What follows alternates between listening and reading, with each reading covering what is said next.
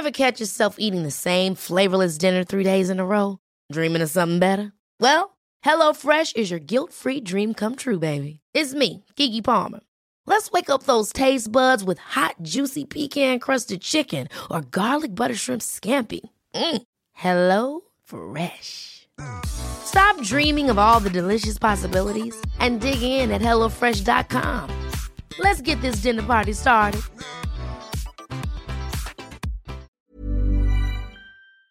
Bueno, desde hace un par de semanas, un par de entregas, hemos contado de qué es lo que está pasando allá en Tamaulipas con este gobernador que pues ahora prácticamente lo pusieron ya con una eh, pues acusación directa desde, desde el lado del Senado y también desde la Unidad de Inteligencia Financiera y también, bueno, otra vez desde la mañanera desde la mañanera y ahora con la posible implicación que eh, se está perfilando para su hermano Ismael. Y, lo que platicábamos también, eh, son al menos 16, 16 personas físicas, 19 empresas las que están involucradas en este presunto esquema de lavado de dinero y también lo que usted ha podido ver en la semana, estas imágenes de algo que nos preguntábamos en la semana. ¿Qué va a pasar si el gobierno federal lanza eh, la acusación y pide eh, apresarlo? Eso ya lo lanzó. Hay una, orden ya de, aprehensión, o sea, literalmente es prófugo. ¿Qué pasará y si el Congreso local o, las autoridades locales dicen que eso pues no, no, no, no, no es cierto y no le van a hacer caso. Vimos las imágenes de las tanquetas, de los guardias este, especiales cuidando la casa de gobierno, y es lo que nos preguntábamos, ¿qué va a pasar? Ya estamos en, ese, en esa situación, Nacho. Sí, Tenemos ya en, en, la línea telefónica al abogado Francisco Burgoa, constitucionalista, profesor de Derecho en la Facultad de Derecho de la UNAM y pues eh, parte del equipo legal, defensor legal del gobernador tamaulipeco Francisco Javier García Cabeza de Vaca.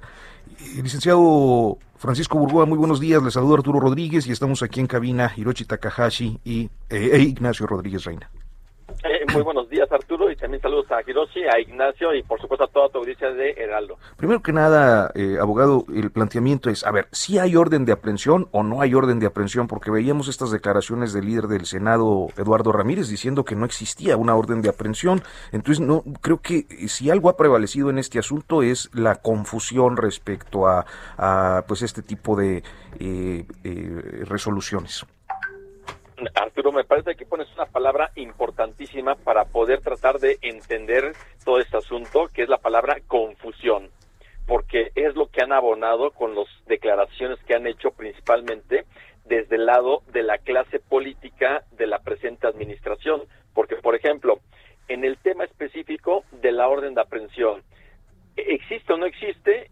Yo no lo sé y yo creo que en este momento nadie ha hecho una información oficial y principalmente la Fiscalía General de la República un comunicado en donde indicara que ya eh, tiene una orden de aprehensión que le obsequió tal juez y que está en proceso de cumplimentarlo. Ahora, ¿es necesario que la FGR haga esta difusión de la orden de aprehensión? La verdad es que no, porque también lo que pudo, podría haber ocurrido es que si ya la tuviera la FGR, y con independencia del otro tema de si tiene o no tiene fuera el gobernador, entonces que la FGR vaya y detenga al gobernador. Digo, ¿por qué no hacerlo de una forma este o muy discreta o en su caso muy transparente? Porque cómo es posible que el senador Ricardo Monreal y el diputado Ignacio Mier, ambos coordinadores de sus eh, legisladores en ambas cámaras del Congreso, sean los que hayan difundido el tema de la orden de aprehensión. Y luego, como comentabas, viene el presidente del Senado a decir, no hay orden de aprehensión, el gobernador de Tamaulipas tiene fuero y, y además tampoco hay elementos para el otro tema, la desaparición de poderes. Abogado, entonces no estaríamos esperando que el gobernador se entregue y vaya y que aclare cuál es la situación jurídica? Eh, digo, yo si fuera parte del equipo de abogados del gobernador, yo no recomendaría eso, porque de alguna forma eso, o sea, como que por qué el gobernador debería de presentarse cuando sigue manteniendo la inmunidad procesal. El gobernador de Tamaulipas sigue teniendo esto, lo que conocemos coloquialmente como el fuero, porque eh, yo ya ha sido este en varios momentos en donde se ha querido también abonar a la confusión de que no tiene en declaraciones del presidente de la República, de la secretaria de Gobernación, de diputados y senadores de Morena y de sus aliados, porque no quieren aceptar que la Constitución en el artículo 111, párrafo quinto, indica que las resoluciones de la Cámara de Diputados del Congreso de la Unión solo serán con efectos declarativos, lo que implica que quien tiene la última palabra es el Congreso de Tamaulipas, algo que ya lo definió en esos términos también el ministro Juan Luis González Alcántara en el acuerdo de hace dos viernes en términos de la controversia constitucional que desechó. Es importante este, decirlo y de ahí es lo que se ha abonado a toda esta confusión. Hablamos de confusión, pero por ahí sale el mensaje de eh, senador Monreal y diciendo que prácticamente es un prófugo el gobernador. Luego sale el mensaje de la Unidad de Inteligencia Financiera a cargo de Santiago Nieto diciendo que congelan las cuentas. Luego sale el presidente a hablar también del tema diciendo prácticamente que eh, pues eh, tiene que cumplirse la ley y por ahí Marcelo Ebrard diciendo que ya también es un prófugo y que emiten una ficha prácticamente de la Interpol para que se busque en todo el mundo a este personaje. Ahí usted dice en términos legales de la defensa que eh, pues eh, eh, está bien protegido por el fuero, pero la realidad marca que él sí podría ser encarcelado, ¿no, abogado? Bueno, la realidad para los ojos de la presente administración, porque de una forma, en mi opinión, inusitada, todas las instituciones del Estado están este, tratando de, según esto, de localizar y de detener al gobernador. La FGR, la UIF, el Instituto de Migración, Guardia Nacional, la Policía de la Fiscalía General de la República. Ah, ah, ahí por eso, por eso yo le preguntaría cuál confusión, si todo indica ante la percepción o ante la opinión pública que el gobierno está buscando a un gobernador por presuntos actos de lavado.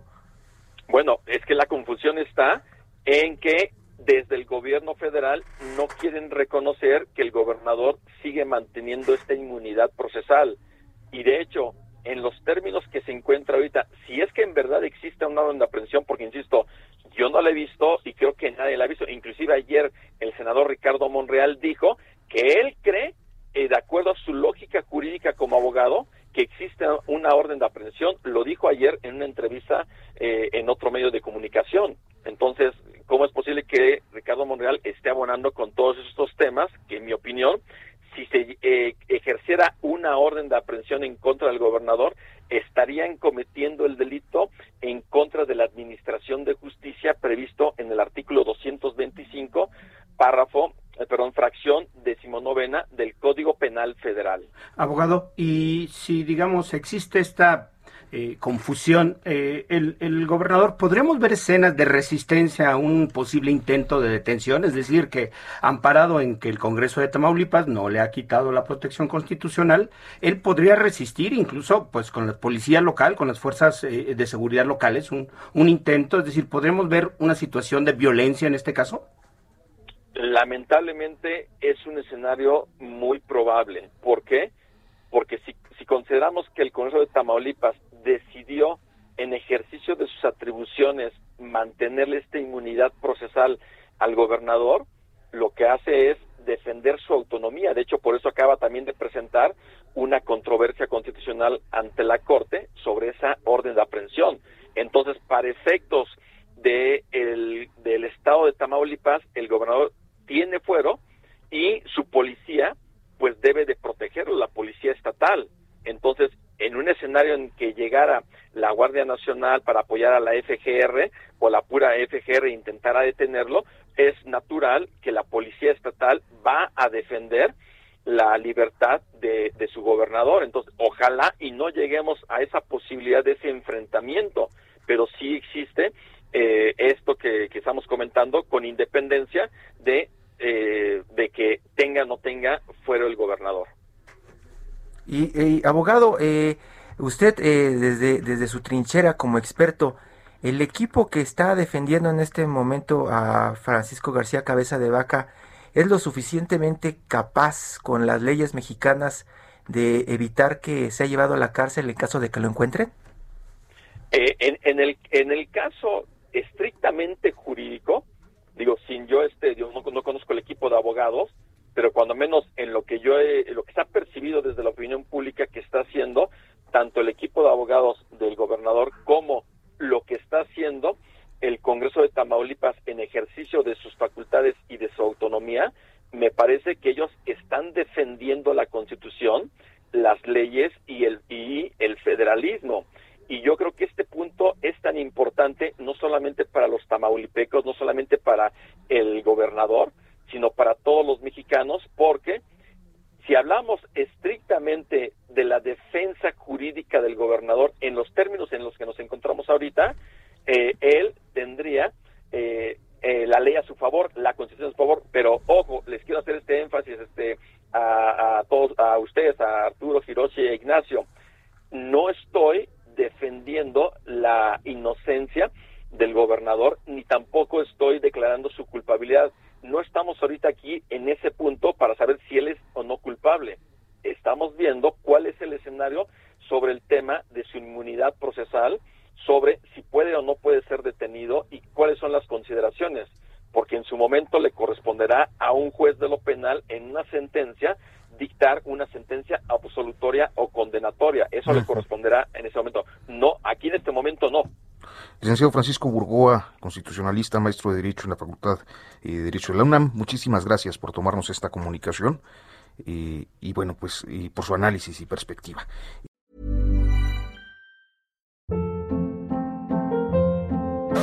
Hold up. What was that? Boring. No flavor. That was as bad as those leftovers you ate all week. Kiki Palmer here, and it's time to say hello to something fresh and guilt-free. Hello Fresh. Jazz up dinner with pecan-crusted chicken or garlic butter shrimp scampi. Now that's music to my mouth. Hello Fresh. Let's get this dinner party started. Discover all the delicious possibilities at hellofresh.com.